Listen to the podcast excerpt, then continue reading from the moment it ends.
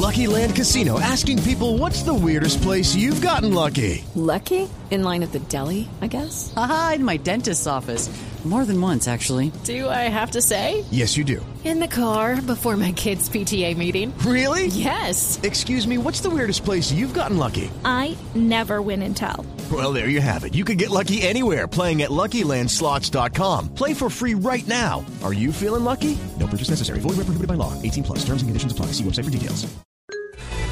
Son las 9.26 minutos, pues más verde que tiene que ver con tecnología y con recolección de desechos eh, tecnológicos. El coronel José Obdulio Espejo es director de la Oficina de Comunicaciones Estratégicas del Comando General de las Fuerzas Militares. Coronel Espejo, muy buenas noches, bienvenido a la nube en Blue Radio.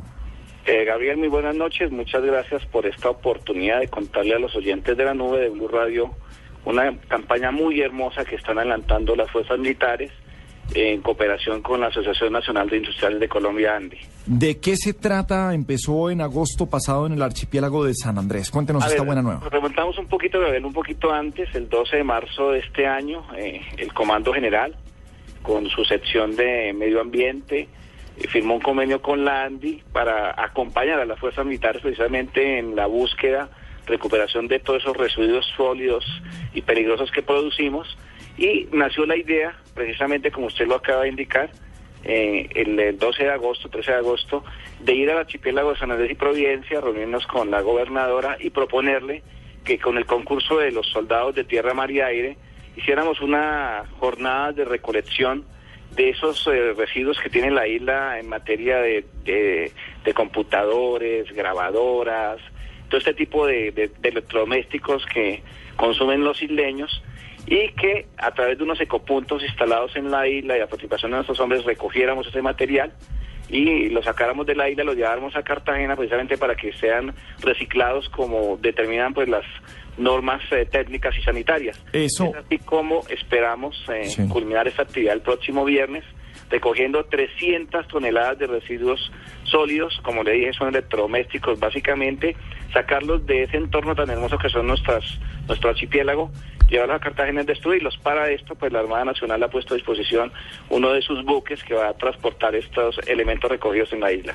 Eso, eso es lo importante. ¿Qué pasa después con ellos? Me dice usted que hay ah, posibilidad de reciclaje y de Sí, destrucción adecuada. proceso, eh, como le dije Gabriel, en este momento hay soldados de tierra, mar y aire en la isla trabajando desde ese, desde agosto, desde mediados de agosto. Allá han estado haciendo esa campaña con los isleños, mostrando también esa cara amable que tienen las fuerzas militares frente a la preservación del medio ambiente, la conservación de todos los entornos naturales de Colombia. Y pues las islas, por lo, las, co- las condiciones políticas de este momento, pues son muy importantes.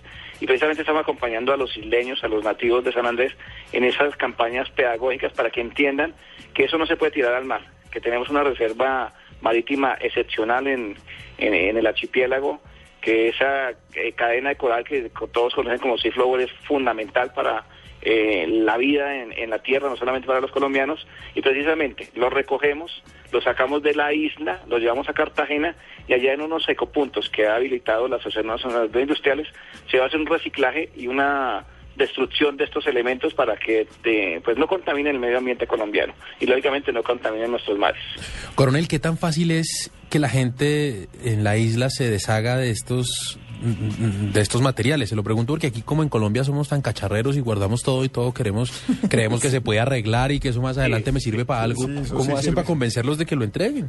Claro, no, pero los isleños tienen una ventaja. Ellos, eh, como por ser puerto libre, les llega mucha tecnología, entonces de fácil la adquisición de pronto estos tipos de elementos. Y precisamente eso es lo que hemos notado en la isla, que cambian bastante los elementos. Y estamos viendo como la isla, que es un tesoro nacional, de pronto se está viendo inundada de lugares donde se botan estos desechos no de una manera adecuada. Y precisamente en eso nos ha acompañado la gobernadora de la isla a hacer esa conciencia con los ciudadanos. Allá la Armada Nacional tiene una emisora y en la lengua nativa de los isleños, el creol, pues estamos enviando mensajes y estamos en esa campaña. Y no solamente, Gabriel, en la isla, hay una conciencia en las fuerzas militares de que nuestra presencia no debe generar daños al medio ambiente.